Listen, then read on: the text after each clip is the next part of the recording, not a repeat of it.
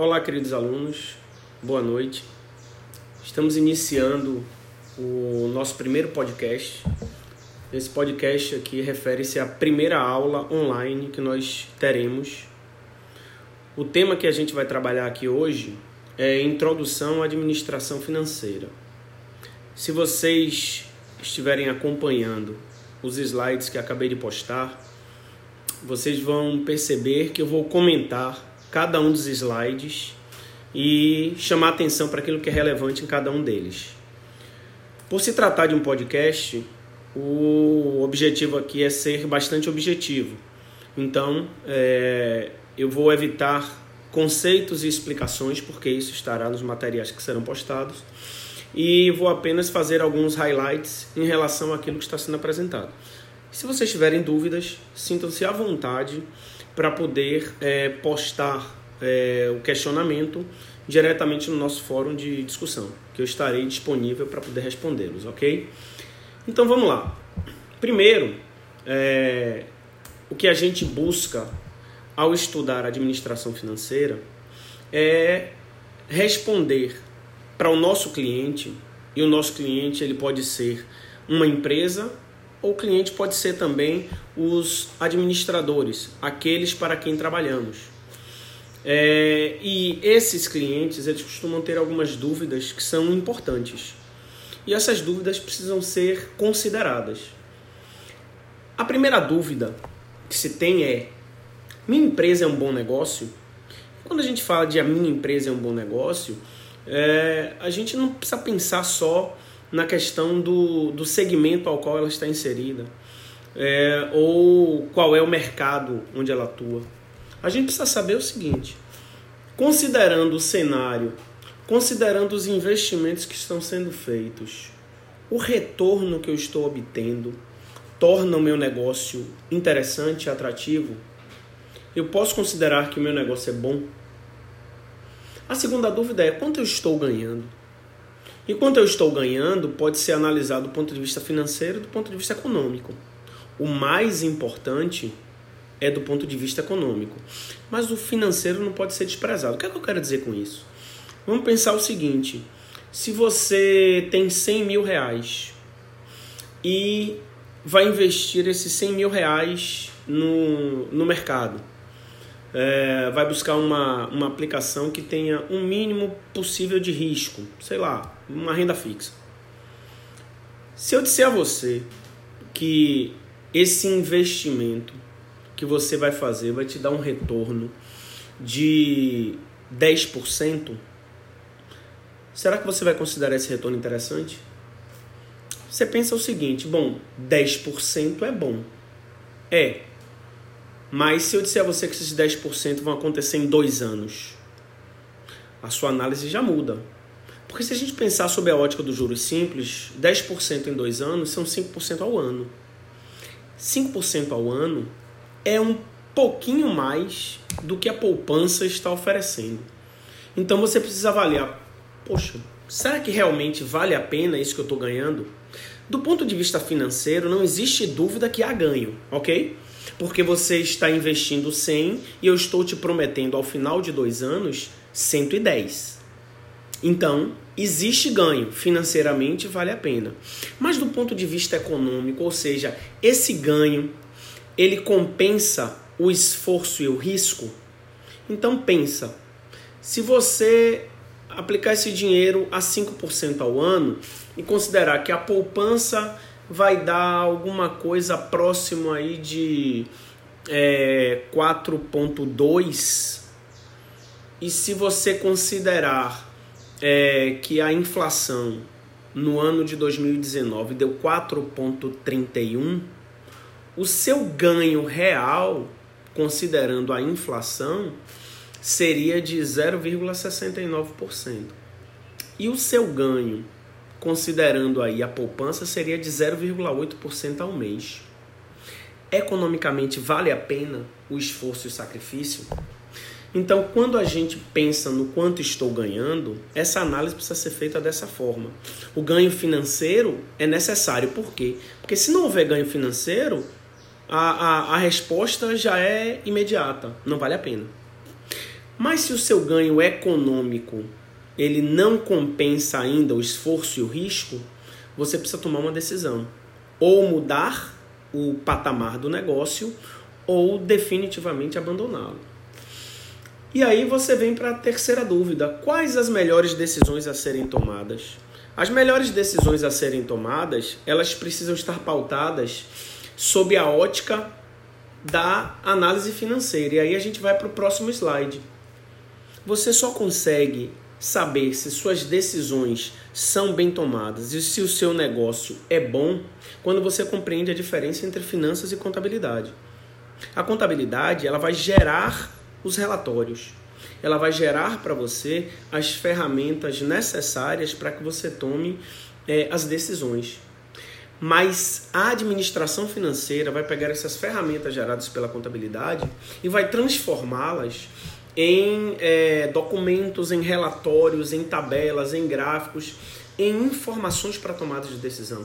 Esse é o nosso desafio. Nós, enquanto administradores, precisamos ser capazes de pegar essas informações, balanço patrimonial, demonstração do resultado do exercício, demonstração do fluxo de caixa, pegar esses relatórios e trazer para uma linguagem que o dono do negócio, que o gestor possa tomar decisão.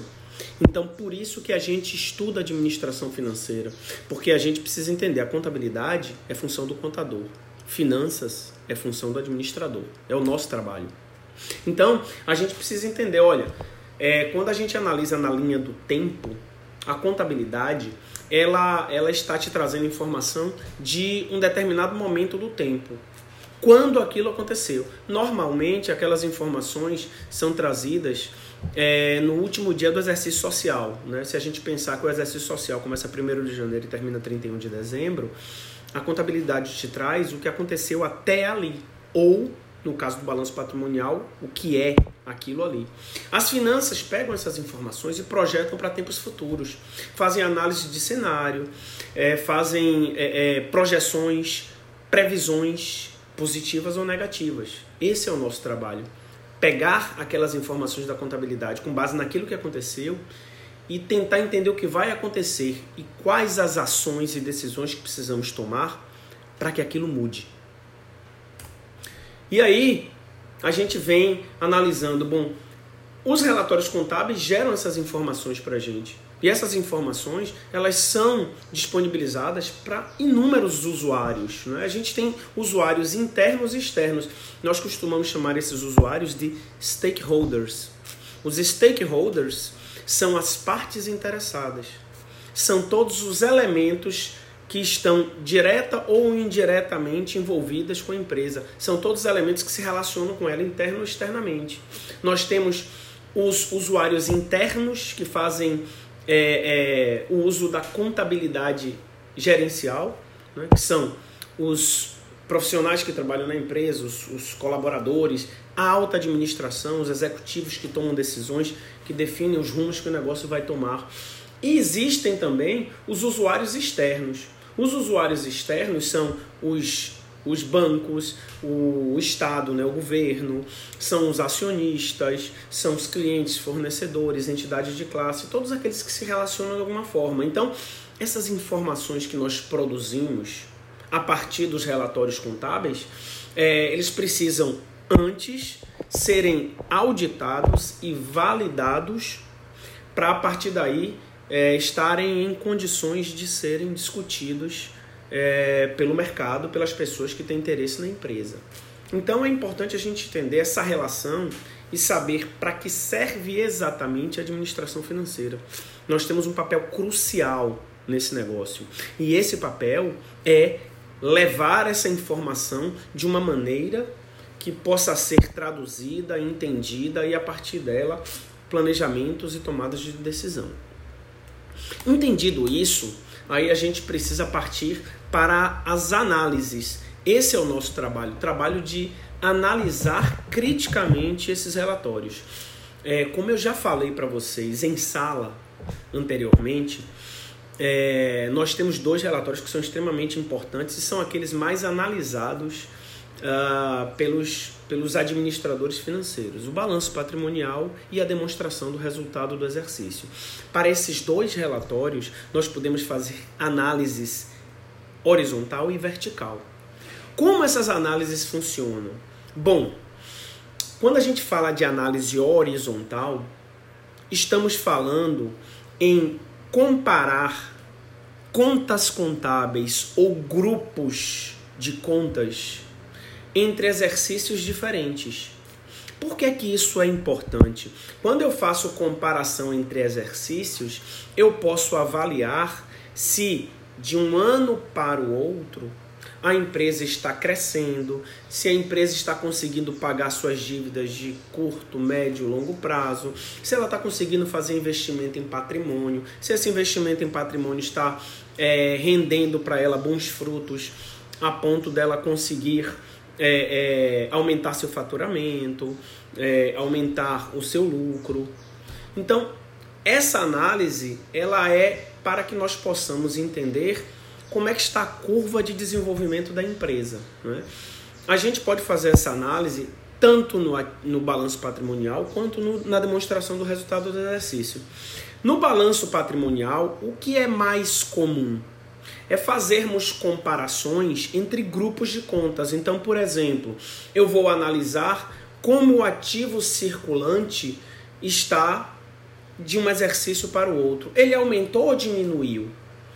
E o meu realizável a longo prazo aumentou ou diminuiu? E como é que está o meu permanente? O circulante é importante porque a gente sabe que no circulante está o capital de giro da empresa. Se a gente tem de um ano para o outro aumento no circulante, significa dizer que todas aquelas contas de curto prazo estão aumentando e se desenvolvendo. Então está gerando capital de giro para o negócio. É, se a gente fala de, do aumento do realizável a longo prazo, o que é que a gente pode entender? É que possivelmente a empresa esteja aumentando suas vendas a longo prazo. A depender da liquidez que ela tenha, isso pode, pode se configurar um risco ou não. E quando a gente fala de permanente, Permanente tem a ver com investimento em infraestrutura, tudo aquilo que a empresa precisa para que ela se desenvolva ao longo do tempo. Então, se existe aumento no permanente, significa dizer que a empresa imobilizou capital, fez investimento em infraestrutura para crescer. A gente só vai conseguir saber se isso foi é, é, bem feito ou não se ao longo do período existe também aumento de receita, aumento de lucratividade, aumento de atividade operacional, volume de vendas volume de produção. Então, é, é, essas análises precisam ser combinadas. Mas isso dá um indicativo. Quando você vê um crescimento ou um decrescimento de um exercício para o outro, você consegue tomar melhores decisões. Então, esse é o objetivo. Quando a gente fala de passivo, é a mesma coisa. Se o passivo circulante de um ano para o outro está aumentando, significa dizer que a empresa está tá, tá se endividando. Se é, é, no curto prazo, né? Isso pode impactar diretamente no capital de giro da empresa. Se ela está se endividando a longo prazo, isso é positivo. Agora, o que mais justifica endividamento de longo prazo é investimento em infraestrutura. É o que, é o que é, faz com que a empresa possa crescer. E a mesma coisa quando você analisa o patrimônio líquido, se existe crescimento de um lado para o outro, a gente precisa analisar se esse crescimento está indicado como lucro nas reservas. Se não, se houve aumento de capital social, significa dizer que o sócio está colocando o dinheiro dele ao invés de pegar dinheiro de terceiro. E aí a gente precisa entender até que ponto isso é saudável. Então, o objetivo da análise horizontal é comparativo entre exercícios. Já a análise vertical, não. A gente faz uma análise dentro do mesmo exercício, mas grupos de contas em relação ao total. Então, por exemplo, se eu estiver analisando o ativo, eu quero saber o seguinte: quanto o meu ativo circulante corresponde em relação ao, ao, ao total do ativo?